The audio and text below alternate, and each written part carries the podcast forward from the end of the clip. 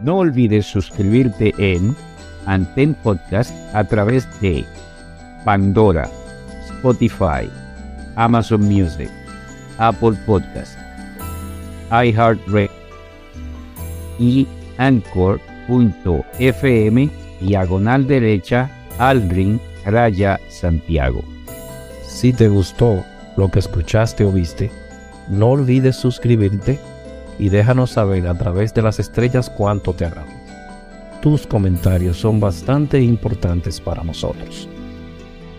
Pueden hacernos llegar sus comentarios vía email a podantempodcast.gmail.com Un nuevo episodio se presentará cada dos semanas.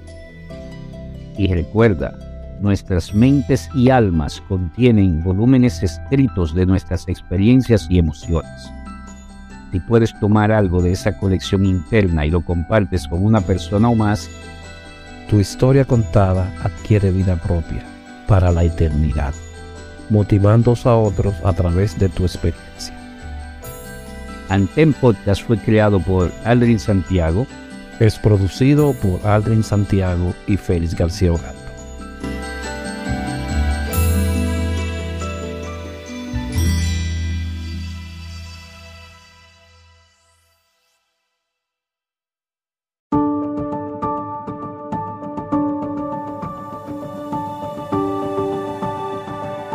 Bienvenidos, radios escuchas, a otra entrega más de Podcast Anten.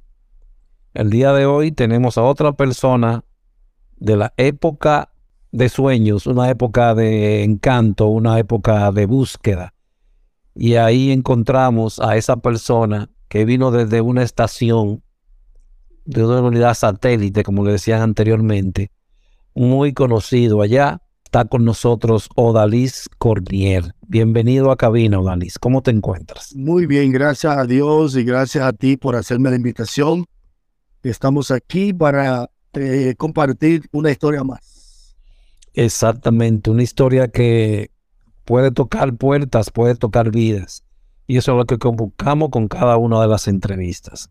Que toquen algunas puertas de alguna persona que ahora mismo están tal vez cerradas y dicen que todo está mal.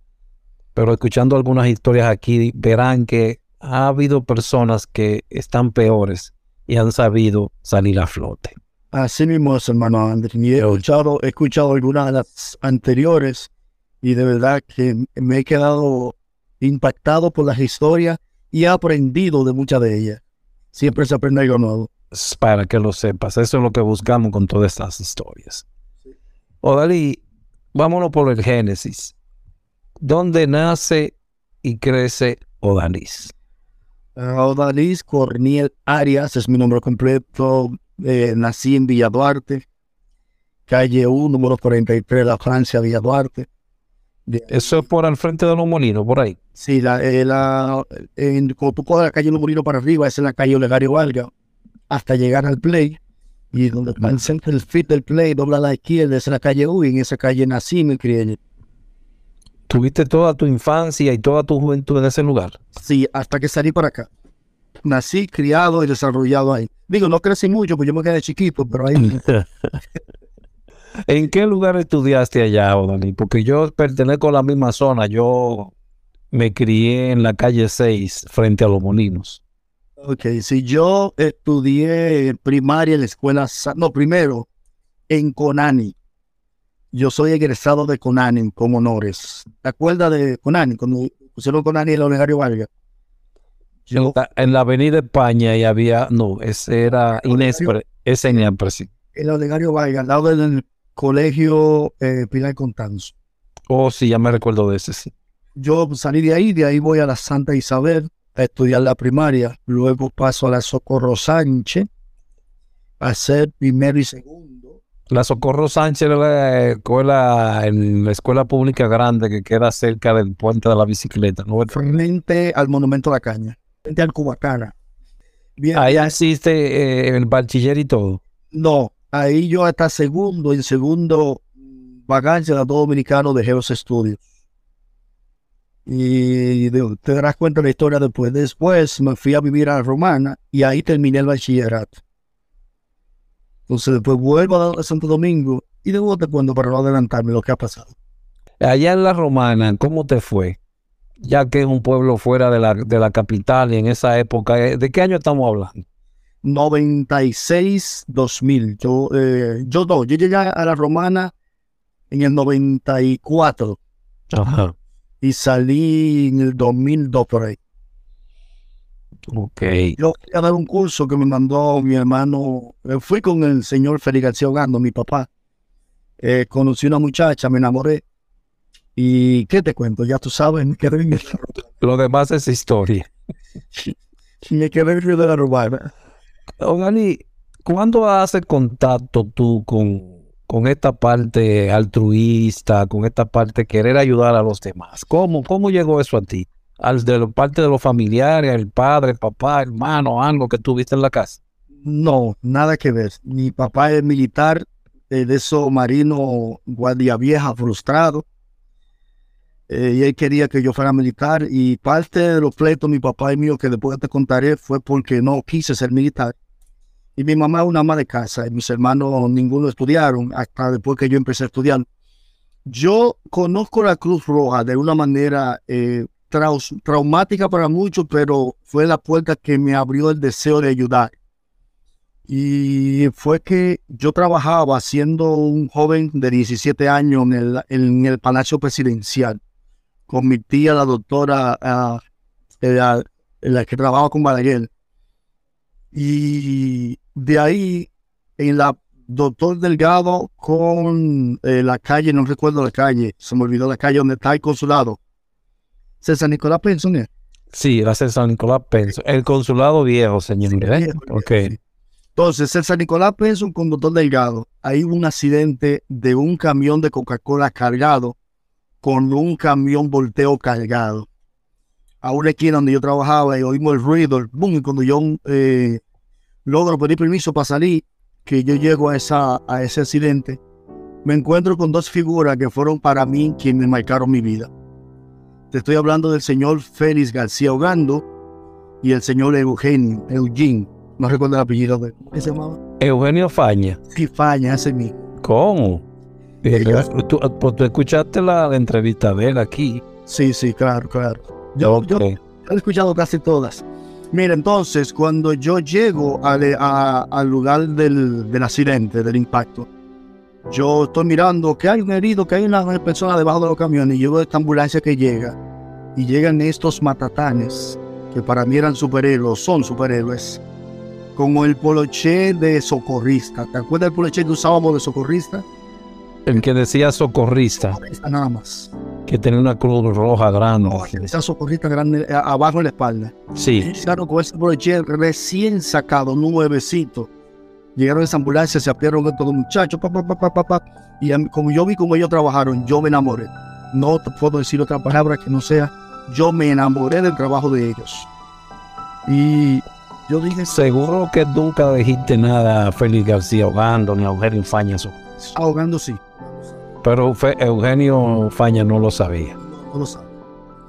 Bueno, lo sabrá ahora después que oiga el podcast seguro. Entonces yo me quedé con eso por dentro y eso te digo que me marcó que yo no podía estar tranquilo, no podía estar tranquilo. Y yo averigüé dónde queda la Cruz Roja. Y me dijeron detrás de Caribe Tour. Y yo busqué la manera de llegar a la Cruz Roja. Cuando yo llego a la Cruz Roja, y yo le digo, yo quiero ser socorrista. ¿Qué edad tú tienes? Me dice Olivar. Digo yo, 17 años. Me dice, no, ¿De qué, ¿De qué fecha estamos hablando ahí, Odalis? Todavía, imagínate, todavía la doctora era eh, la directora, María Rosa Belliar. 1992, 93, 94. Más o menos, los 90 bajito. Ok. Y cuando yo me mandan entonces a hablar con Astacio, eh, con Papito, y, ah, mira, lo que aquí se hace esto. Y cuando yo escuché lo que él me describió, yo dije, no, pero eso no fue lo que yo vi en la calle. Eso no fue lo que a mí me enamoró. Entonces, eh, me quedé ahí hasta que cumplí los 18 años. Cuando cumplí los 18 años, me faltaban meses, yo fui donde Hogando y le dije, yo quiero ser socorrido. Y él me dijo, oye, palabra, y tú te vas a acordar ella. Me dijo, ¿tú quieres ser socorrista? Tú eres loco. Porque para ser socorrista hay que ser loco. A la verdad que Ogando saltaba con una cosa. Tú, entiendes? Tú eres loco, porque aquí si tú eres cuando no puedes estar. Entonces de ahí entré, entré a hacer el curso primero, ¿sabes? Primero uno empieza. Primeros auxilios. primero auxilio. Si recuerdas por si acaso lo- el quien te dio las clases. Alejandro Valverde Podestá. Oh, pero tú tuviste una grande luminaria a tu lado empezando, David. Y, y muchas trabas. Mucha traba, ¿por qué tú lo dices? Ahorita te vas a dar cuenta a medida que me Ok. sigo desarrollando. Ok. Entonces empiezo a estudiar lo que es primeros auxilios. eh, ya yo, eh, cuando eso, ya como te dije, estaba, me estaba metiendo de lleno en la Cruz Roja, ya no quería pasar tiempo libre que no fuera en la Cruz Roja. Ahí aprendí a comer eh, los eh, macarrones en cheese, ¿recuerda? Santo, ya no quiero saber de eso jamás en mi vida. po. Ah, no. De- de- después de esa época. Ahí empezamos a aprender, a estudiar, eh, a, a conocer. En el transcurso del tiempo, eh, no solo la ambulancia me llamó la atención, sino yo ver un grupo de muchachos que se preparaban para ser rescatistas. Fue la primera área por la que me enamoré loco. Arte de rescate. Y unidad de rescate. Ahí te puedo ¿Tú perteneciste, tú perteneciste a la unidad de rescate también de esa época? Sí, claro, claro. Tengo fotos de eso. ¿Con quiénes tú estabas ahí? Si recuerdas los nombres. Oh, ahí estaba ahogando, ahí estaba ah, Polanquito, Alexander, Polanco, eh, estaba Re- Reinaldo. Reinaldo, se me fue el nombre. El apellido, Reinaldo Martínez. Estaba Miguel de la Rosa, estaba Dotel, no sé si te acuerdas del hotel. Sí, Sierra de Hotel, sí, sí. Sí, estaba. Y un grupo de muchachos más que si menciono son muchos, pero. eh, y de ahí te menciono Miguel de la Rosa porque me puso un nombre que hasta el día de hoy los que me conocen de Curroja me llaman por eso. ¿Cómo? No, no, no podemos estar dando nombre clave por aquí. Deja eso así. De- Déjalo así. No, no, eso mismo, porque no, no queremos dar nombre clave por aquí. Ok. ¿Cómo, cómo, cómo era esa, esa camaradería en ese entonces, en esa unidad? Porque habían dos unidades o más de dos unidades dentro de la institución. Sí, ¿Cómo tú te sentías allí en, en esa unidad en específico? sí, se me olvidó mencionarte de la brigada que no puedo dejar de mencionar. A Otto Carella, que llegó cuando yo ya estamos juntos. A eh, Junior Toribio. Se te están olvidando nombres ahí. Yo me quiero quedar callado porque ahora tú que tienes que saber, no soy yo. Por eso te dije que son muchos, son muchos. Sí, son muchos. Si pudiera buscar la foto, te digo, porque yo tengo esa foto guardada de la primera grabación que se hizo de ese grupo. Eh, después recuerdo Olivares, Olivares sí, está Erimato, Popo entró. Y por ahí para abajo. ¿Y de qué fecha estamos hablando? No recuerdo tampoco. 1900, ¿qué? No, no recuerdo, porque yo soy malo con la fecha. Te digo Ok. con la fecha. Ok. Ya ahí seguiste tomando algunos cursos en el área de, de, de emergencias médicas. Sí, yo tomé varios cursos. Eh, eh, después del primer auxilio, me metí al primer auxilio avanzado. Me quemé dos veces, por lo que te decía al principio de la opresión, de que como yo venía de un barrio, como yo venía, tenía pocos recursos, a veces se me hace difícil eh, los temas médicos y los equipos que había que tener. Eh, y recuerdo que Hogando me dijo una vez, no me diga que tú no puedes, que en la vida todo se puede.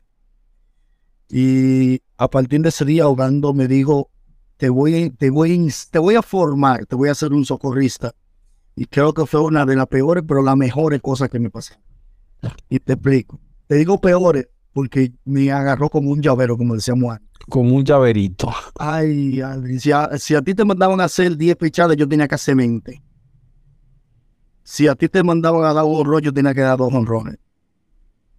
Y recuerdo que una vez yo le dije, ahogando, ¿qué es lo que usted tiene conmigo? Usted tiene problemas personales conmigo, porque usted siempre está encima de mí, fuego, fuego, piña, piña, piña, piña. Y la palabra de, de ese sabio fue que me dijo, porque quiero sacar lo mejor de ti.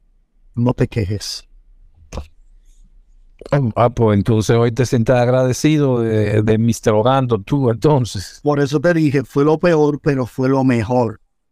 Y después de ahí, Ugando agarró y me, me, me adoptó como un hijo. Y Ugando me enseñó todo lo que yo puedo decirte que sé. Se lo agradezco Ugando en mis inicios y en el desarrollo de mi carrera como socorrista.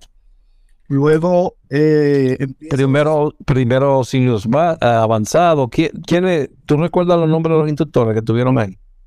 Eh, yo sé que estaba Alejandro, estaba este muchacho Baez, Alejandro Báez.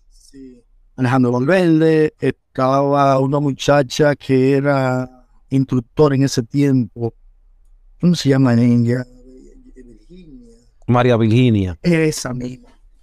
Pues esos eran los instructores que yo tenía cuando eso. Luego de ese PWA, ¿cuál otro hiciste? No, yo hice FOAPE, yo hice eh, spas, eh, rescate en espacio confinado, rescate en altura, rescate acuático, hice, En el, en el de rescate en espacio confinado, ¿tú recuerdas los instructores? no fue de Puerto Rico que vinieron. O- ¿Y el de salvamento acuático? Oh, eh, estaba Acosta Miguel Acosta. y el alemán. ¿Esto fue en qué fecha, si tú recuerdas? Yo estaba contigo ahí, Alden. Ah, eso fue en el 95. en- No, 95 no, no me recuerdo no, tampoco. La, antes, antes, fue antes. No, no, creo que fue en 95. Bueno, queda en esa fecha ahí promedio. Y soporte básico de vida no llegaste a hacerlo tampoco. Sí, todo eso yo lo hice. No, no- no tengo exactamente la cronología de todo lo que hice, pero sí lo he hecho, lo hice todo. Y llega el momento, Aldrin, en una de mis capacitaciones, que te conozco a ti y conozco a Polanquito, que fueron mis dos mentores para seguir adelante, porque Polanquito me decía, si yo puedo, tú puedes. Vamos. Y yo me fajé a estudiar, me fajé. Recuerdo que una vez eh, yo te dije a ti, me adelanté el tiempo, si tú quieres me devuelvo, pero me adelanté el tiempo. No. Te estaba al frente junto con Ogando de la escuela, Ah, que tú me dijiste, yo te dije, yo quiero ser instructor, y tú me dijiste, y yo te voy a ayudar, pero tienes que dejarte guiar. Tienes que dejarte guiar. Entonces ahí, eh, cuando eso pasó, no sé si tú recuerdas de un curso que hicimos que se llamaba Cómo hablar frente a un público, que lo dieron en UNIBE. creo que me recuerdo de eso un poco. sí. Ogando sí lo mandó a Alejandro- Valverde porque ahí estaban empezando lo que es la formación de los instructores y los instructores tenían que saber manejarse en público. Una de las opciones que me dio Félix García Ogando fue estudiar en Infotec también, aprender, eh, for- eh, ¿cómo se llama el curso? El facilitador de Infotec. Me hice facilitador de Infotec, de Infotec también. Pero había dejado los estudios natural, los estudios de, de, de bachillerato yo los dejé. Y me enfoqué en estudiar esto, eh, lo que es emergencia médica. ¿Fuiste instructor en alguna área o no? Eh, co- como te dije, fui instructor eh, de primer auxilio. Hasta el día de hoy todavía tengo mis credenciales activas. No estoy ejerciendo porque vine a vivir para acá, pero una semana antes de yo venir con el difunto Sergio Vargas, yo di clase. Una semana antes de yo salir para acá.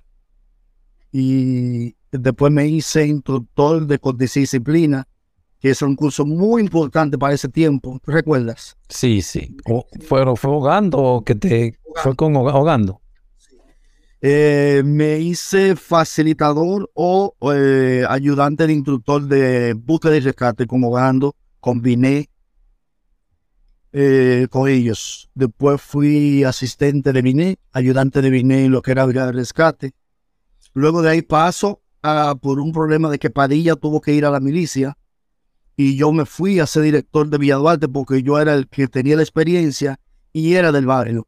Entonces ahí me fui a dirigir a Villa Duarte junto con César Espinal, eh, con eh, ¿Qué tiempo duraste ahí en Villa Duarte como director? Como cinco años. Ah, yo, yo, yo, yo duré mucho porque cuando yo llegué no, no existía, no había un local. No, ¿Y dónde, ¿Y dónde se reunían?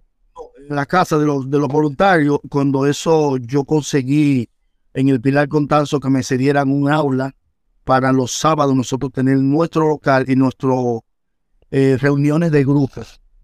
Y dentro del mismo colegio, Pilar Contazo, se eh, creció lo que es la formación del comité de Villaduante. ¿Qué cantidad de personas tú tenías ahí, Dani, en ese entonces? Como, no, yo recibí como seis y cuando entregué, entregué como 30. ¿Por qué tú dices entregaste? Porque tú recuerdas que llegó un momento en que dijeron, o eres del, distri- o eres de- del- del comité o eres de la Cruz Roja. O eres de la central o eres del comité. Y yo, como había sido formado y, y nacido en la central, preferí quedarme en la central. ¿Quién, es el que, quién se quedó allá en, en- en- ahí en Villa Duarte entonces con, con la, con la unidad satélite? Era un muchacho, le llamaban Miguel. Miguel, sí, el que... Olivares. Ah, sí, sí. Pero se me fue el, no- el apellido. Miguel, no recuerdo. Cuando regresaste a la, a la, a la central, a la a Miraflores, ¿qué comenzaste a hacer ahí después de estar esos cinco años allá? Digo, estar cinco años en ambos lados. Sí, en ambos lados. Usted va a decir, después de ahí, eh, si Hogando cuando escuche esto se va a acordar. Eh, hicimos lo que es el evaluación de daño análisis de necesidades. Ese curso, ¿te acuerdas? Sí, me recuerdo. Eso fue cuando comenzaron a llegar los ABC, como se le dicen, como le conocen. De ahí yo era, iba convocando a todos los pueblos a dar esa formación y a dar otros diferentes cursos. Recuerdo ir convocando a los hoteles de Bávaro a dar los cursos de primeros auxilios en el Barceló, específicamente. Íbamos ahí, fui a llegar ahí contigo. Después yo quedé siendo el contacto con esos hoteles ahí trabajando. ¿Y qué te digo? Tú pasaste una temporada también como salvavidas también, ¿no? ¿Verdad? En, en casa de en casa del Empecé. campo también, ¿o no? Sí, yo empecé como salvavidas, fui a dar un curso de salvamento acuático allá, no, de primer auxilio al Barceló. Y el señor eh, director de- de les- del, del área de botes me dijo que si yo quería trabajar con él, que él me ofrecía un buen salario. Y de ahí me fui a, a Punta Cana, a trabajar, Bárbaro, a trabajar como salvavidas del Hotel Barceló. En eso duré como unos nueve meses. Conseguí alguien que me jaló a trabajar a Casa de Campo. Y ahí trabajé como cinco años en casa de como, como cuatro años en casa de campo. Pero mi estadía en casa de campo yo la dividí en dos áreas, porque entré como salvavidas y después terminé siendo bombero de casa de campo. Y hay, y hay una hay un cuerpo de bomberos ahí dentro. Sí, sí, hay un cuerpo bombero. Acuérdate que el aeropuerto de la Romana, antes estaba dentro de casa de campo. Era. Ok. cuerpo de bomberos que se encarga, que hay tres estaciones de bomberos, una que está en, en el mismo casa de campo afuera, una que está en el medio del, del complejo y una que está al final, ahí donde estaba el aeropuerto. Sí, sí. Hay que hacía servicio en la final, en el del aeropuerto, que se llamaba Costa Azul, era el que se encargaba no solo de lo- los fuegos que ocurrían en el aeropuerto, en el casa de campo, sino que recibía los aviones que iban a aterrizar. ¿Y cuánto duraste ahí, Odalis? Dos años en el aeropuerto. Dos años. Ahí tomaste más, más capacitación, me imagino, ¿verdad? Sí, sí, sí, claro, muchas. Ah, Acuérdate que cuando tú seas bombero de aeropuerto te exigen unas credenciales obligatorias que no hay manera de tú escaparte. Entonces, no sé si que tengo la gracia de Dios, pero siempre he tenido mentores. Por ejemplo, en la curva tenía ahogando, en los bomberos tenía el coronel de la estación que me, me apadrinó como su hijo. Y eh, gracias a Dios avancé mucho los bomberos. Pero como te expliqué al principio, yo no me, no, me- no me he sabido tan tranquilo.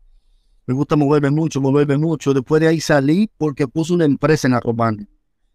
Eh, se llamaba Carnetiza Photoprint, que era yo hacía los carnet para identificar a los empleados de todas las empresas de la Romana. Óyeme, pero no tuvo mal ese movimiento, ¿eh? No, no, no, sí, yo tuve bien. Lo malo fue que estaba asociada con una hermana mía, una prima hermana mía, y al final, después de dos años de trabajo bien parado, ella invirtió todo el capital en política y como tú sabrás, aquí no estamos hablando de política. Me dieron por donde Se fue todo y a- ¿qué pasa? ¿Y a- a- ¿Qué decidió hacer? después que ellos ganaron, ellos no, no decidieron volver a, o sea, no nos dieron el trabajo en la oferta que nos hicieron. Y pues después de ahí, entonces yo vuelvo a, los bomberos del Centro Romana, pero con la visión de trabajar en el aeropuerto nuevo que ya estaba en su fase final. Y como yo tenía la experiencia, eh, entré, pero para no ir al descuento, André, acuérdate que yo vengo de un hogar cristiano. Yo vengo de una formación cristiana.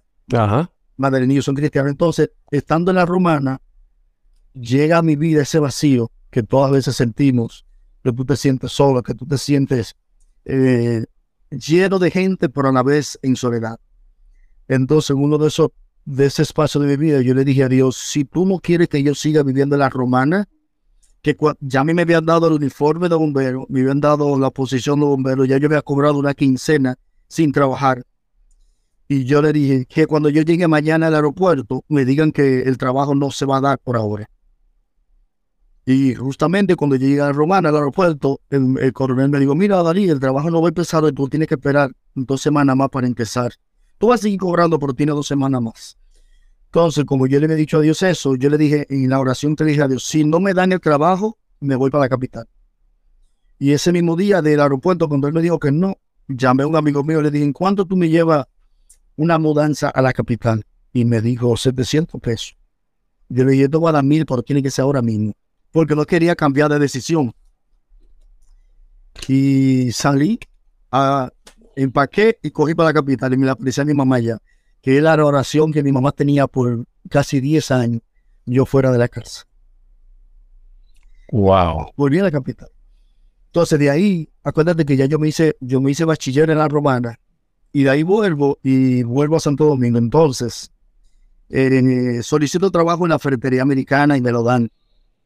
En la ferretería americana me hago cerrajero, me hago técnico en preparación de pintura y me hago electricista. En esos tres departamentos trabajé. Luego de ahí salgo y trabajo para ferretería Hermano Papaterra como vendedor de la zona sur. Yo era el vendedor de la zona sur completa de ferretería Hermano Papaterra. Pero me estoy yendo bien para adelante, no sé si quiere que me pare. No, no, solamente sigamos el hilo, aunque me interesa una partecita que vi por eh, Facebook, una publicación que hiciste de una caja de limpiabota que tienes. Ah, ¿Por, qué, ¿Por qué la tienes, Dani? ¿Cuál es el motivo de que tú la tengas ahí recordando a esos tiempos? Buena pregunta, muy buena pregunta, porque me vas a hacer volver en el tiempo. Mira, Alvin, como yo te conté al principio, yo vengo de una familia pobre, donde mi mamá no trabajaba, mi papá era, dependíamos del sueldo de la milicia, de la marina de guerra. Y con escasos recursos, no teníamos cómo sustentar cómo comprarlo quizás lo técnico que queríamos o las cosas que queríamos. Y a la edad de nueve años, yo le dije a mi papá que yo quería limpiar zapatos. Él me dijo que no, que yo estaba muy niño. Pero mi tío, que me ayudó y me hice mi limpiabota.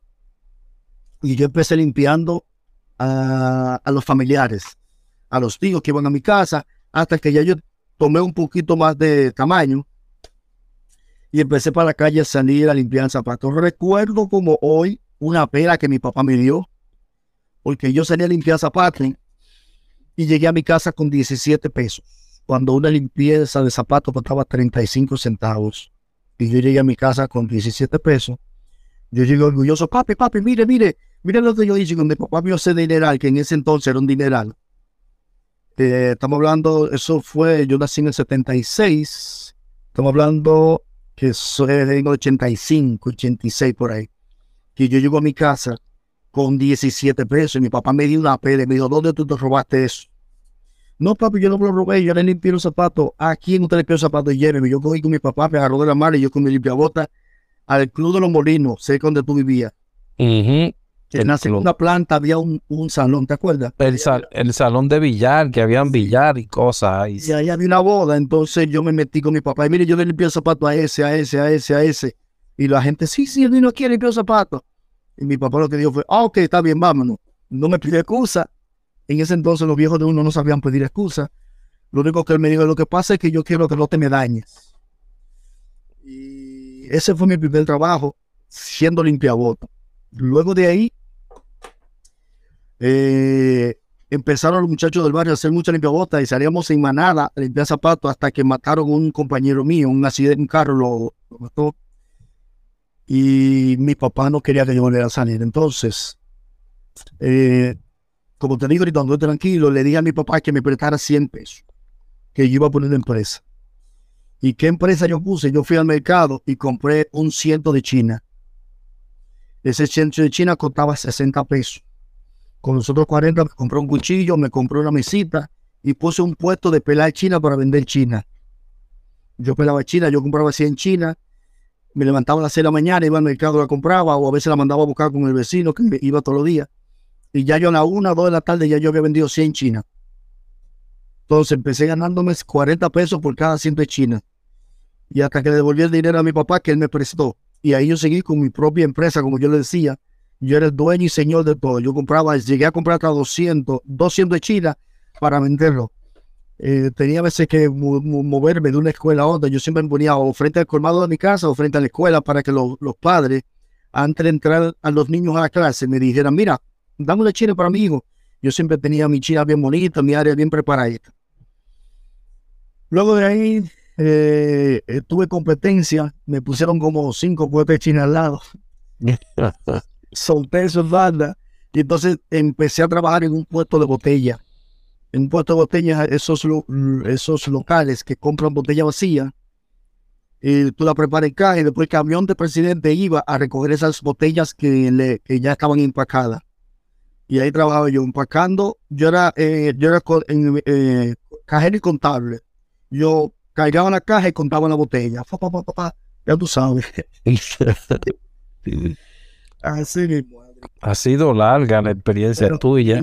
Bota, Adri, yo no sé nada. Yo donde quiera que voy, cuando vine a Estados Unidos no me la pude traer, yo me fabriqué una aquí. Te voy a mandar una foto de ella, por si quieres postearla para que los que quieran saber o lo que quieran ver, se pueden meter a mi Instagram, que es así mismo, Nari Corniel, y van a ver la bota ahí. Y yo limpiando zapatos, porque no he dejado eso. Quedamos en la parte de que me estabas hablando de el parte sur con Capaterra, ¿cómo es la ferretería? Pero tenía hermanos papaterra. Hermano Papaterra. Pero eh, todo esto, Adri, yo no he dejado la Cruz Roja. ¿Y cómo tú, y cómo tú te hacías? los días, los sábados y domingos. Yo trabajaba de lunes a viernes y yo iba casi siempre los sábados a amanecer a la Cruz Roja.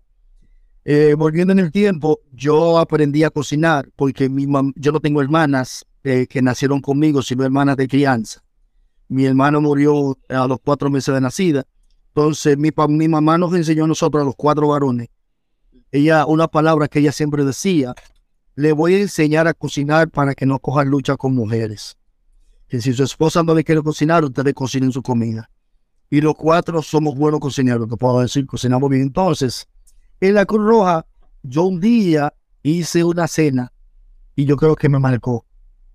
Porque todos los días, Adrien, cada vez que yo estaba en servicio, teníamos que hacer- la cena. Yo tenía que hacer la cena, que los chocolates, que la, harina dulce, que el arroz con leche, todo para nosotros comer ahí. Entonces yo era también el cocinero cuando decíamos campamento. Recuerdo, lo- tú- creo que tú fuiste. Cuando había que comer, ¿eh? porque si no había que comer manzanas de oro. Sí, sí, ganó la manzana de oro. ese- ese no, de Peter a veces cogíamos fiado.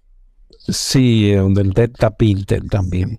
No sé, Andrés, si tú recuerdas el curso que hicimos de búsqueda y rescate, que fue el primer curso completo que entramos por donde está la rica, la empresa rica. No, yo en esa época no, no, no participaba de esos, de esos cursos, pero sí me recuerdo porque hemos ido por ahí en caminatas del FOBAPE, de la Formación Básica para el Personal de Socorro, y por ahí entra y sale a, a San Cristóbal. Sí, no, pero para el otro lado. O sea, tú dices, el camino a San Cristóbal, yo sé que es el FOAP, el para el otro lado, entrando a la loma del centro de, de la cordillera central. Y eso fue, creo, creo que fue el primer curso de completo de búsqueda y rescate que hicimos.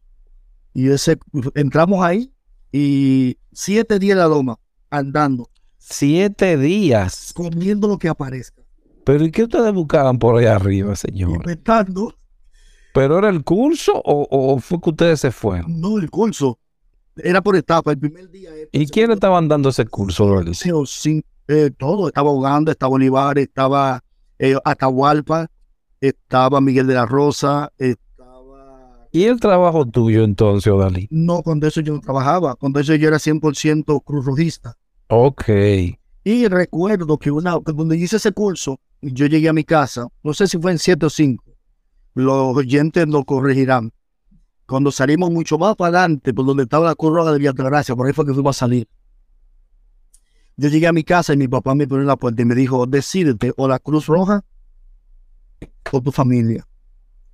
Y yo, como he sido un poquito rebelde siempre, donde puse, donde tenía el frente, puse la espalda y me, me devolví.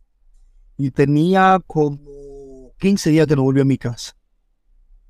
Y mi, papá, mi mamá fue a mi casa a, Mi mamá más que todo llorando. Y ahí hablan con la doctora María Rosa Villar. La doctora llamó a Olivares. Que, que, un, que yo estaba perdido, Olivares Norte, abajo. Entonces me dijeron que volviera a mi casa y yo le dije, lo que pasa es que me están pidiendo que deje la Cruz Roja. Y lo único que yo hago aquí en la Cruz Roja es ayudar gente. Entonces, si yo estoy haciendo lo bueno y quieren que yo deje esto, mañana me voy a poner a vender droga, porque donde yo vivo lo que se vende droga. Entonces fue algo duro, mi papá no lo entendió, mi mamá no lo entendió. Y yo le dije, yo vuelvo a la casa si no me prohíben ir a la Cruz Roja. Y yo seguí yendo a mi Cruz Roja. Y alguien te puedo decir fue una de las mejores decisiones que he tomado en la vida, porque hoy por hoy soy lo que soy gracias a la Cruz Roja. Y la formación, la educación que tengo y la responsabilidad humana que tengo como hombre, como padre, como amigo, como hijo, se la debo a la Cruz Roja, porque ahí nos enseñaron valores, me enseñaron principios, y hoy yo lo tengo presente. Es, es difícil yo decir una mala palabra delante de un adulto, porque a nosotros no se nos permitía eso. Era difícil eh, yo, por ejemplo, eh, hasta quitarme una camisa delante de una gente que no sea de mi familia eran formaciones, para muchos eran, era algo estricto, pero gracias te puedo decir hoy, 2 de febrero del 2023, que nunca he pisado un destacamento. Nunca. Odalí, de los cursos que tú tomaste, ¿cuáles te impresionaron más? ¿Cuáles se quedaron en ti y te hicieron cambiar realmente? ¿Cuáles? El, el primero que me hizo hombre. El sí. Formación básica para el personal de socorro. Sí, porque ahí me enseñaron a ser un hombre. O sea. ¿Quiénes estuvieron ahí dando docencia? ¿Hogando? Hogando, eh, Miguel de la Rosa, Olivares. Atahualpa tuvo una parte que llegó a las 3 de la mañana y no despertó, recuerdo como hoy. Eh, Raúl González, ¿recuerda Raúl? Sí, claro. Eh, ¿Qué te digo? Y el FOBAPE cambió en mí lo que era la niñez charlatana y la niñez jocosa a ponerle aprecio y a ponerle eh, respeto a lo que yo hacía. O sea, yo entendía que cuando yo salía en una ambulancia, yo me lo usaba, voy a rescatar gente herido. Después del FOBAPE entendí que la vida de otra persona dependía de lo que yo hiciera y de cómo yo me comportara. Porque me formaron. No, es solo, no era solo brincar y correr. Era una formación, a ti te formaban. Eh, la educación y como yo me dirijo quizás hoy hacia una persona depende de cómo me formaron ahí. ¿Hubo algún otro curso que te tocó de esa misma forma? De, esa misma manera, eh, sí, sí, el, que te dije conjugando, el evaluación de daño y análisis de necesidades. ¿Por qué te tocó eso? Hoy en día todavía lo sigo usando porque eh, a veces nosotros nos quejamos que no tenemos nada, que no poseemos nada, que no nos quejamos de la vida. Y cuando tú vas a esos sitios remotos, cuando tú vas a esos sitios eh, donde por la persona no tiene nada, y por ejemplo, hoy en día te digo que lo sigo haciendo porque trabajo con el Ministerio de, la Iglesia en el área eh, de la, las ayudas. Y he tenido que ir a Cuba. Fui a Costa Rica, fui a Nicaragua, digo a Costa Rica, no, a Nicaragua y Honduras. ¿Y qué te, por qué tengo que me marcó? Porque a veces nosotros nos quejamos de que no tenemos nada. Y recuerdo que cuando fui a los fríos de Padre de la Casa a dar mi primer eh, y mi primera instrucción como instructor, ayudé, acompañado de Hogando, llegamos allá arriba, duramos, llegamos primero a Padre de la Casa, de Padre de la Casa al puerto, se, son dos horas en camión, y del puerto a donde íbamos del curso eran unas cuatro horas en burro. Santos. Y cuando llegamos allá, encontramos, un, por ejemplo, un destacamento policial que nada más tenía un solo miembro. Encontramos, por ejemplo, niños y niñas de 16, 14, 15 años que nunca habían bajado a la civilización todo el tiempo en la loma. Recuerdo, tuve ese algo jocoso, y fue que yo le dije ahogando, yo iba caminando y que nos recibió, iba caminando ahogando y él, y yo vi una muchachita, y yo le dije ahogando, mire, yo con esa muchachita me la da y me la llevo para, para la capital y la pongo a estudiar lado, pero pongo limpiecita, a mí esa muchita es linda. Y yo dije eso, y seguimos caminando, el curso era jueves, no, miércoles, jueves, perdón, mentira, viernes, sábado y domingo. El domingo, cuando estamos recogiendo para regresar y bajar, eh, viene un señor y me dice, mire, señor, la muchachita talita, digo, ¿qué muchachita? La que usted dijo que se quería llevar para la capital para poner a estudiar. Yo le dije, ay, no, señor, fue relajando. Ay, Alvin, esa niña se puso a llorar, que porque le hicieron ese desaire, que ella tenía una idea hecha de que se iba a vivir para la capital. Y Orlando se dijo, ay, qué libro mi tío Dani.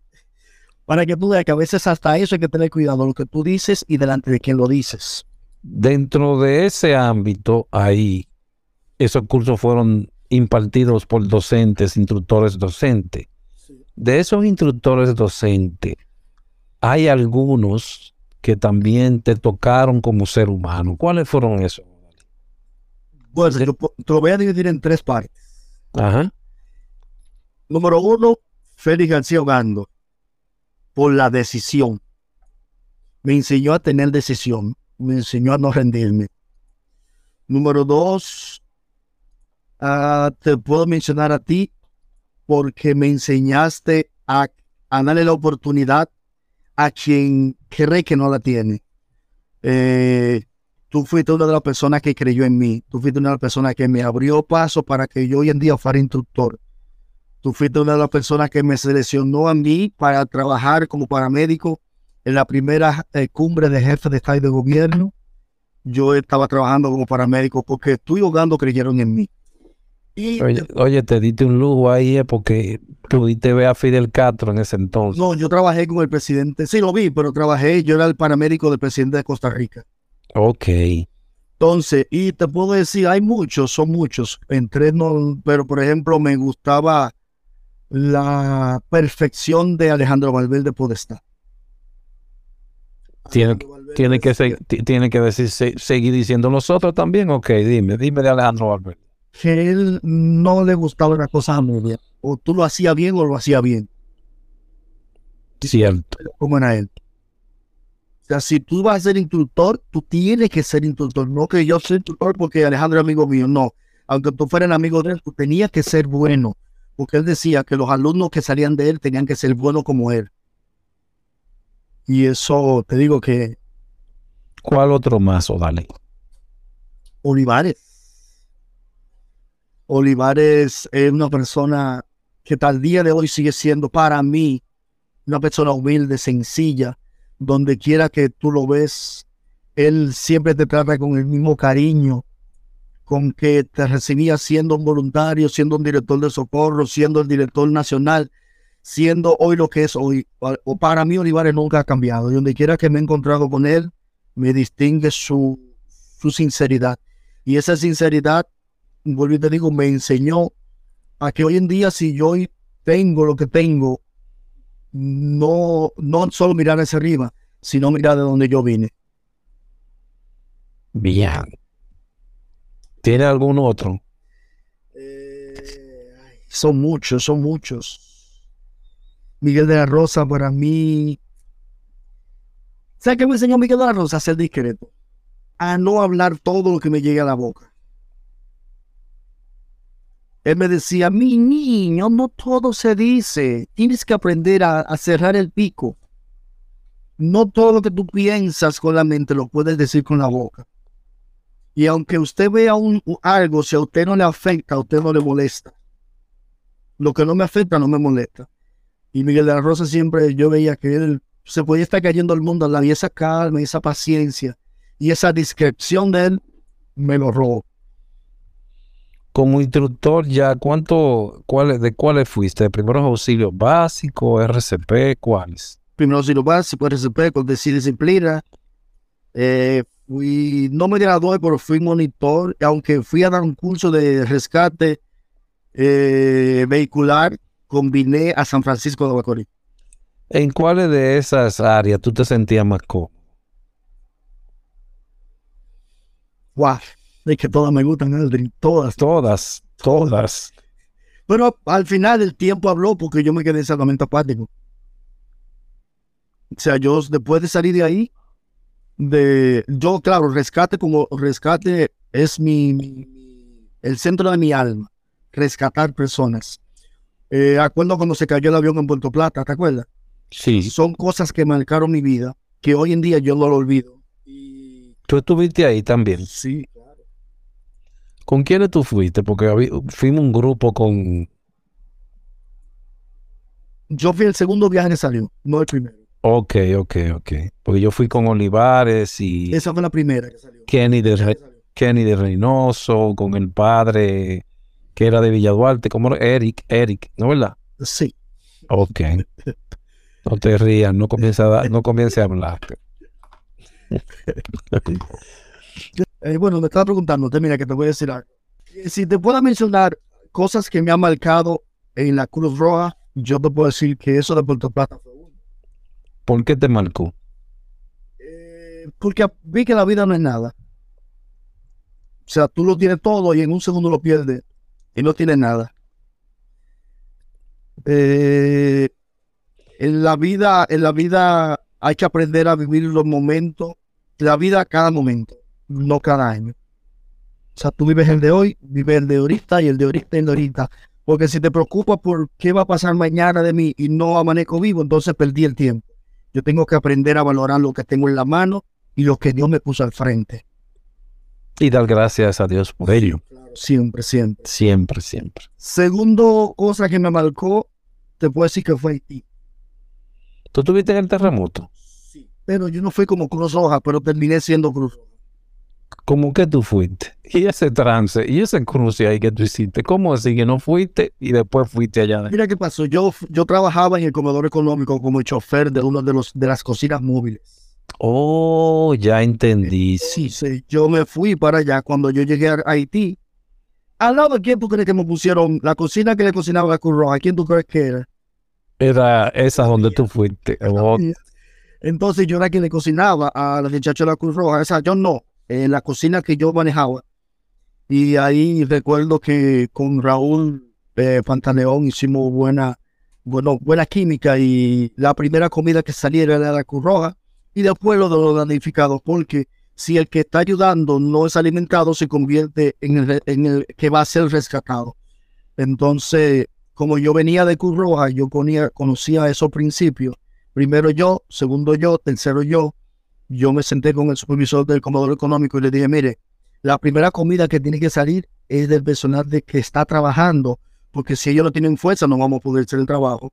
Y se continuó eso y te digo, eh, esa era la cocina más envidiada porque era la única cocina que hacía antojos, hacía arroz leche, hacía un chocolate en la mañana, hacía eh, a veces un locro para, para la cruz nada más.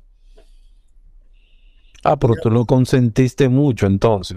No, no es que lo consentí, sino que, ¿qué te digo? Las relaciones son pausadas. Sí, también, es verdad. parecí político ahí, sí. Sí. ¿Y qué te digo? Que terminaste trabajando con la, no. No, no, para la. Porque yo nunca dejé el comedor económico, pero yo hacía todo para la Cruz Roja. Por ejemplo, si llegaba agua, la primera agua que yo sacaba era de la Cruz Roja. Si llegaba desayuno, el primer desayuno de la Cruz Roja. Entonces, los muchachos ya me contrataron a mí, Ari, queremos esto, Ari, queremos aquello, Ari, queremos lo otro. Entonces, yo era empleado del, del, Estado, pero trabajaba para favorecer a la Cruz Roja. ¿Me entiendes? Claro, tú sabes. Y me preguntaste eh, otra área que me marcó de la Cruz Roja. Eh, pues son muchas, André. Bueno, yo recuerdo, sí, voy a, voy a hacer esta, esta porque cada vez que me acuerdo de ella me río. Y fue que acuérdate que te dije hace unos, unos minutos atrás que mi papá no me quería de la Cruz Roja. Y odiaba que verme de Cruz Roja. Hasta un día que hubo un accidente en la Duarte con México. Eh, yo era el, paramédico de turno. Cuando yo llegué a la Duarte con México, que habían los heridos ahí. A sorpresa mía, mi papá estaba al frente mirando. Y él empezó a vocear en plena calle. ¡Ese viejo! ¡Ese viejo! Ese viejo! ¿Cómo va a ser? Ah, me parece un loco, un viejo, o sea, ese viejo, ese viejo. Y a partir de ahí mi papá entendió que yo en la curva hacía bien nomás. Y empezó a ver la cosa, la, la curva de, desde otra perspectiva. Exacto, lo dice la Biblia, manos, manos que obran son más que labios que oran. Y eso es lo que se hacía ahí, obrar, obrar todo el tiempo. Y lo más duro, lo digo hoy, Darling, que hoy los voluntarios de hoy en día, no estoy eh, menospreciando a nadie, pero si no se le da una dieta, si no se le da un sueldo, si no, si no me hablan de dinero, yo no hago nada. Y los 23 años que duré inactivo en la Cruz Roja, el único dinero que recibí era cuando yo daba clase pagada, que me daban un por que le tocaba por ley a los, a los instructores. Pero nunca recibí un sueldo, a menos el año que duré como comunicador de Cruz Roja, con Héctor Meliá. Oh, tú tuviste en comunicación, está bien, no vale.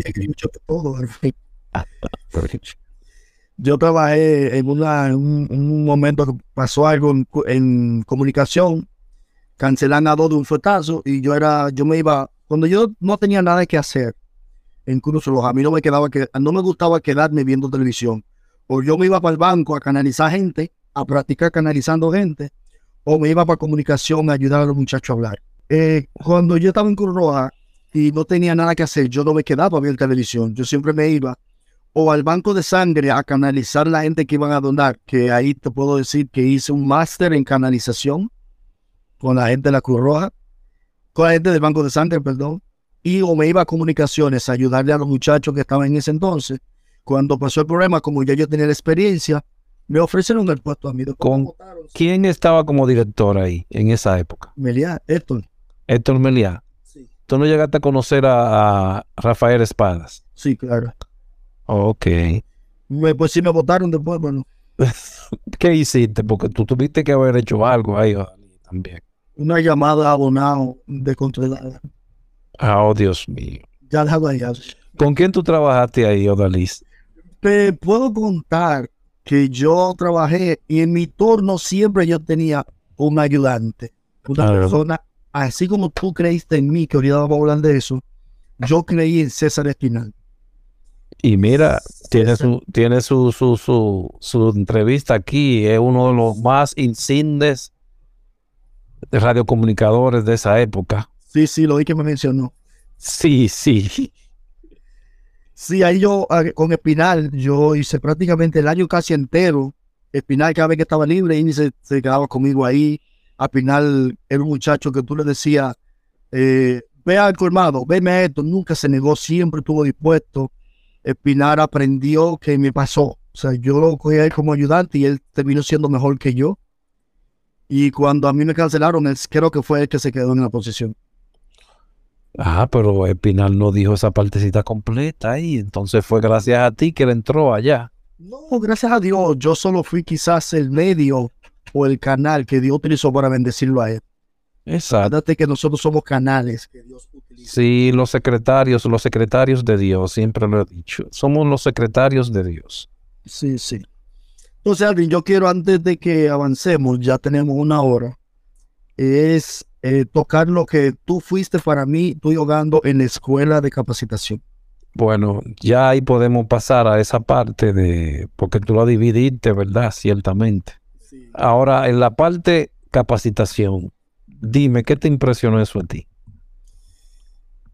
¿Qué me impresionó la capacitación? Poder, no, algo, una palabra que utilizaba mucho eh, Hogando y Valverde, que ellos decían, mientras más gente sabe lo que yo hice hacer, más fácil es mi trabajo. Sí. Mientras más gente sabe de primer auxilio, más fácil yo voy a hacer el trabajo. Entonces, cuando eso decía, ellos siempre se enfocaban en ayudar, enseñar, enseñar, enseñar y darle la oportunidad a todo el que quería. Recuerdo una vez que llegó Bobo Pie, que quería aprender y se le dio la oportunidad. Rolando Cruz Montero. Licenciado. Licenciado, el, el abogado Rolando Cruz Montero, no te dando nombre clave por aquí. Llegó el señor también Luca Oreña, se le ayudó. Llegó el señor Rubén Díaz, área chocambulancia. Digo, Rubén Díaz. ay, yo, no, yo voy a editar esa parte porque si Rubén te va a salir a buscar. Rubén se le dio su oportunidad. O sea, todo el que quiso eh, una oportunidad se le dio. No importando su estatus, eh, no importando su condición económica, se le daba la oportunidad. Exacto. Mira, eso pasó casi igual con el podcast. Hubo mucha gente que comenzaron a, a quejarse como en aquel entonces de que por qué solamente se está haciendo las entrevistas a los bonitillos. Y yo dije, bueno, yo lo que llamado a algunos y aquellos, aquellos que han escuchado mi llamado se han puesto a, se han decidido a ponerse a la disposición y hacer la entrevista. Y hoy hay muchos de los que me dijeron que si había un tipo de, de búsqueda con esa persona y, hoy estamos todos hablando, ¿verdad? Entonces, eso es, se hizo lo mismo que en esa época. Bueno, Adri, yo no, yo nunca pertenecía a ninguno de los dos sectores. O sea, yo no fui de los bonitillos pero tampoco fui de, la, de, los barriales. De los hijos de Machepa, decíamos en aquel entonces. Sí, yo creo que me mantuvo en el centro, porque como te explico, yo, eh, yo trabajaba, cuando yo llegué a la prórroga ya yo trabajaba. Yo era una persona que producía dinero y yo me, me sabía mover. No era rico como para llegar montado en un carro a la Cruz Roja, pero eh, yo siempre, y siempre estuve dispuesto a, ayudar. Y recuerdo que, como tú decías, lo bonitillo, la, la, famosa UNEN, que si tú no eres, si tú no estudias medicina, no puedes pertenecer a la UNEN. No, no, no, espérate, espérate. Hubo personas ahí que, que no, como Carlos Zapata, Abad, que eh, abogado y estaba ahí. ¿Quiénes más? Hay, hay un grupo que no, no eran estudiantes de medicina y estuvieron ahí. No, yo, te digo al principio, esa era la creencia. Ah, ok, ok, cierto. Para eso, porque, y no sé si me voy a meter en lío con esto, cuando salíamos a, la, a, los accidentes de verdad, no era quien más capacidad intelectual tuviera, sino quien más experiencia en el campo dominara, el que predominaba. Muy cierto, muy cierto, porque había un estudio que te daba simulaciones pero las cosas que nosotros enfrentamos en realidades fueron otro contenido. Es decir, tuvimos al frente de cosas que no, nos, no se nos preparó para ello. No, y sacamos la cabeza. Y, pudimos, y lo pudimos hacer. Y entonces al final tampoco encontramos ese, esa parte psicológica que en otros países se hacían al llegar a la Cruz Roja o a la Miraflores para que se nos, tú me entiendes, se nos pasara la mano por la cabeza, que, ok, sino que nos residimos en el, en los tubitos verdes, como le decíamos. Adri, ¿tú sabes cuál fue la psicología mía para yo ser mi socorrista? Ajá. Hogando, y no recuerdo cuál fue el otro, creo que, ¿quién era el otro? No recuerdo. La, yo, mi primer día de voluntario en lista, eh, en Duri, o sea, en, el servicio, para, para salir de emergencia, llamaron que había un polizonte en Jaina. Y me llevan a mí, va, vámonos, vamos, un polizonte para allá para Jaina, vamos a sacar un muerto de un barco. Oh, Dios. Yo creo que me recuerdo de eso. Ay, Aldri, a mí me dijeron, Hogando me dijo, agárralo tú por los pies. Y yo lo agarré por la mano. Y cuando yo te digo no, tres, lo levantamos y lo metemos en la funda negra. Y cuando yo agarré esos pies que lo levanté, que es un piso que. Yo le dije a yo y salí huyendo. ¿Y por qué eso no ha sido? Porque acuérdate que el cuerpo tiene aire. Y cuando, cuando tiene mucho tiempo muerto, que la sangre coagula, cuando tú lo levantas, esa sangre rueda y solo dije. ay, ay. Bueno, mire, a mí me agarrado. Y yo entonces quedó ahí. Muerto de risa. Eso fue de verdad que me hicieron. Muerto de risa. Pero eso, me, a- ahí es que voy. Esas, esos tropezones me hicieron a, a mí poder entender lo que era la emergencia médica. Por eso te mencioné hace un rato que no era lo mismo yo tener mucha teoría sin práctica que mucha práctica sin teoría. Nosotros teníamos la práctica, sabíamos qué hacer en la calle, pero habíamos unos, eh, los hijos de papi y mami, los blanquitos, que cuando salían a la calle, muchas las vimos llorar, de las niñas, las vimos llorar cuando vieron una gente sin brazos, sin piernas, la cabeza eh, desfigurada. Entonces, nosotros hemos hecho los problemas en el mar, fútbol muerto. Entonces, ahí em- yo entiendo que después de ese, de eso, fue que cuando empezaron a ver esos choques o esa- esas situaciones, fue que se empezó a mezclar las dos unidades. Cosa que debemos tener en cuenta, Odalis, que eh, eh, eso no es normal. En el sentido de ver personas así, nos quedáramos totalmente, ah, eso no es nada. Somos humanos y eso nos afectaba en algún sentido u otro interiormente. ¿Me entiendes? Porque por eso se tenía esa eh, errónea visión de que el que se frizaba, ah, eso no, no, no, no pertenecía a este lugar. Sí pertenecía, quería ayudar, pero unos reaccionan de formas diferentes a lo que se encuentran enfrente. Y no había un adelanto totalmente muy fuerte en ese aspecto en la Miraflores para tener lo que te dije anteriormente, a alguien que cuando llegáramos nos dijera, vamos a hablar de lo que ustedes vieron, y así como se hace en otros países, así como se hace aquí también, ¿me entiendes? Era, lo- era, era lo normal. ¿Cómo te fue allí en la docencia, Odalis? Muy bien. Muy, muy bien. En docencia yo entiendo que es el área donde yo más me desarrollé y donde más lejos llegué. Yo llegué, como tú sabes, y dije al principio, tú fuiste una de las personas, estoy ahogando, que creyeron en mí para formarme como un instructor.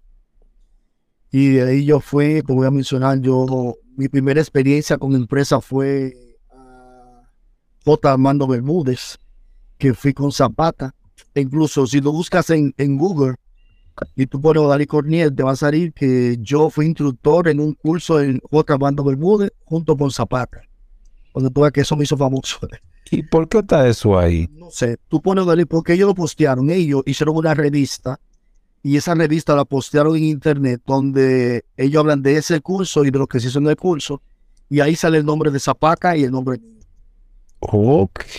Trabajé para, como te digo ahorita, como instructor, trabajé como eh, instructor, trabajé para los Barceló, trabajé para Capela, recuerda Capela, la doctora Chapel, Sí, sí, lo mi, recuerdo. amiga, mi jefa y se convirtió en tu amiga. Muchos cursos que hicimos con ella. Trabajé para la Shell Company, trabajé para, o sea, trabajé en los FIA del clase y, y casi siempre me mandaban a mí. Trabajé para Infotec, yo era uno de los facilitadores que Infotec solicitaba. Trabajé para la refinería, o sea, fui a dar clase a la refinería por más de dos años. Eh, revisando acá los días 7 y 8 de febrero de 1999, fueron realizados los talleres de prevención frente a desastres dirigidos por los socorristas Carlos Miguel Zapata y Odalis Corniel, Ah, por encontrarte. asignados por el director de la Cruz Roja Dominicana. Eso es capacitación de los guías del Parque Nacional J. Armando Bermúdez. Sí aparece. 1999. Para que tú veas. Pero si yo creo que Zapata no sabe eso, ahora lo sabrá después de, Sí, de Zapata. este podcast. famoso Zapata. Eh, No, Dani, de todo lo que tú, cuando te toca hablar con personas, me ha pasado a mí, me ha pasado a muchos de nosotros, de todo lo que tú has vivido, cuando tú cuentas las historias, esas personas fuera de Miraflores, ¿te creen? no, No te creen, ¿verdad que no? no, no. Cuando yo le digo a Adrien que yo fui, presi- yo fui el paramédico del presidente de Costa Rica en la primera cumbre de jefe de Estado de Gobierno que hizo Leonel Fernández, me dice que es un hablador. Que tuviste en, en el aeropuerto de, de Casa de Ca. Sí, cada campo. Yo, solo- cuando yo le digo que yo Trabajé por muchos años en Tarima, en el Festival Presidente de Música Latina como paramédico, que eso es mentira. Que vimos todos los conciertos gratis. Gratis. Que tuvimos presente cuando le dieron el, el gollejazo a Leonel Fernández de la cara, cuando se murió Balaguer de Peña Gómez, ¿te acuerdas? Sí. Que eso es mentira. O sea, son vivencias que nosotros la contamos a gente que no, no sabe lo que es Cruz Roja, no sabe lo que, cómo se vive, principalmente en este país. Como yo cuento las anécdotas mías de mi país, me dicen que es mentira. Cuando yo le digo que yo fui cuando se cayó el avión de Puerto Plática, a veces te decían, agárrate esa cabeza, que hacíamos la cadena, ¿te acuerdas? Sí. Para sacarlo. Agárrate un brazo, agárrate un... que eso es mentira mía, que si yo hubiese hecho eso, estuviera loco de la cabeza. Que una gente normal no puede ver eh, traumas así y seguir como que nada ha pasado. Eso es lo que estoy diciendo. Eh, nos pasamos por mucha, por eso te pregunto, porque me ha pasado a mí también, he dicho algunas veces, y te miran con esa cara de, wow, qué tipo más, más mentiroso. Y claro, no puedo obligarla a que nos crean, pero tal vez si tú dices, ok, no me crees, eh, escúchate podcast, ahí está mi vida. Y tú vas a ver una persona que trabajó conmigo y él está diciendo que también pasó por esas cosas. Y ahí tal vez, estos son, estos podcasts son esa, esa partecita como de, recordarlo a nosotros mismos porque se nos ha sido negada nuestra propia realidad que vivimos en esa época porque nadie nos quiere creer. Entonces tal vez así nosotros decimos, cocho, pero es verdad porque yo he encontrado gente que estaban conmigo y me están diciendo que es verdad que nosotros vivimos eso. ¿Me estás entendiendo? André, mira, aquí en Estados Unidos no me creen que yo trabajaba para el 911 y que yo fui fundador de la primera brigada del 911 que salió de República Dominicana. Y yo, yo le digo, si tú no me quieres, ve a YouTube y pon eh, bajón de azúcar. Y tú me vas a ver a mí que me entrevistaron en una emergencia en vivo. O sea, me grabaron, me metieron un, un camarógrafo dentro de la ambulancia y grabaron todo el proceso. Y yo salgo ahí. Entonces, así, me, alguna gente me han creído porque ven el video. Y mucha gente me dice, no, pero ese video es editado, eso fue preparado, eso es mentira.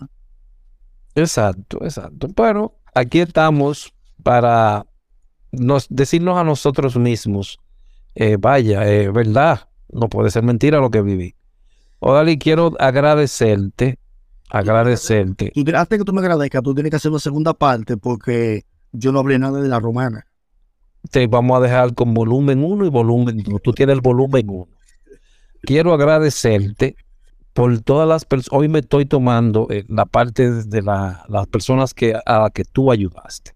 Me estoy poniendo del lado del ayudado, del lado de la víctima, y agradecerte por parte de ellos todas las personas que tú en algún momento ayudaste, le salvaste la vida, en otra le enseñaste a cómo salvar vidas y a otro le enseñaste a cómo ser preventivo, a cómo tener prevención para cuidar su vida. Esa gente tal vez no te dijeron gracias, pero hoy yo te la estoy dando. Gracias por todo lo que hiciste por esos años allí que pasaste y por rectificar que sí y sí que sí lo que hicimos fue verdad aunque no nos, crean. Gracias por haber escuchado el llamado de cuando te dije, hey, una entrevista, viejo. Tuvo algunos contratiempos, pero al final se dio. Me gustó, me gustó. Y gracias a Dios, hoy estamos aquí también hablando felizmente de esas cosas. Esto queda en una en un volumen 1, vendrá el volumen 2. Eso ya tú tendrás que decirme cuando tienes el tiempo y podremos hacer. Mil gracias, Odali. Si tienes alguna palabra al final que tú quieras decir. Gracias primeramente a ti y ahogando que fueron los que me motivaron, me llamaron para esto. Principalmente tú. Gracias a cada persona que va a escuchar esto este podcast. Eh, realmente, ¿qué le puedo decir? Eh, ayuden, den la mano amiga. Eh, quizás tú dirías, yo no puedo ir en una ambulancia, pero a veces tú le pasas por el lado a alguien que necesita una ayuda y nos hacemos de la vista gorda. tratemos de ser gente de bien, gente de ayuda y tratemos de ser diferentes. Como dice un predicador, haciendo lo mismo todos los días no vas a tener un, resultado diferente al final del día. Trata de hacer algo diferente para que nuestra vida cambie. trata de hacer algo diferente para que nuestros, nuestras personas que nos rodean puedan recibir el amor y lo que somos. Ser humilde, ser ah, eh, amable y por sobre todas las cosas, Aldrin, darle la gracia al Todopoderoso Dios, que es quien nos permite estar uh, y es quien me permitió hoy estar contigo aquí, compartir, recordar tantos momentos bonitos. Y para adelante, en el volumen 2, seguiremos. Gracias a ti, gracias a ti, gracias a todos los que nos escuchan y le hacemos el compromiso aquí para todo el mundo. Pongo en compromiso a Odalis con todos los, los escuchas de que habrá una segunda parte del volumen 2. Sí, sí, sí, tenemos muchas cosas que hablar de la zona este.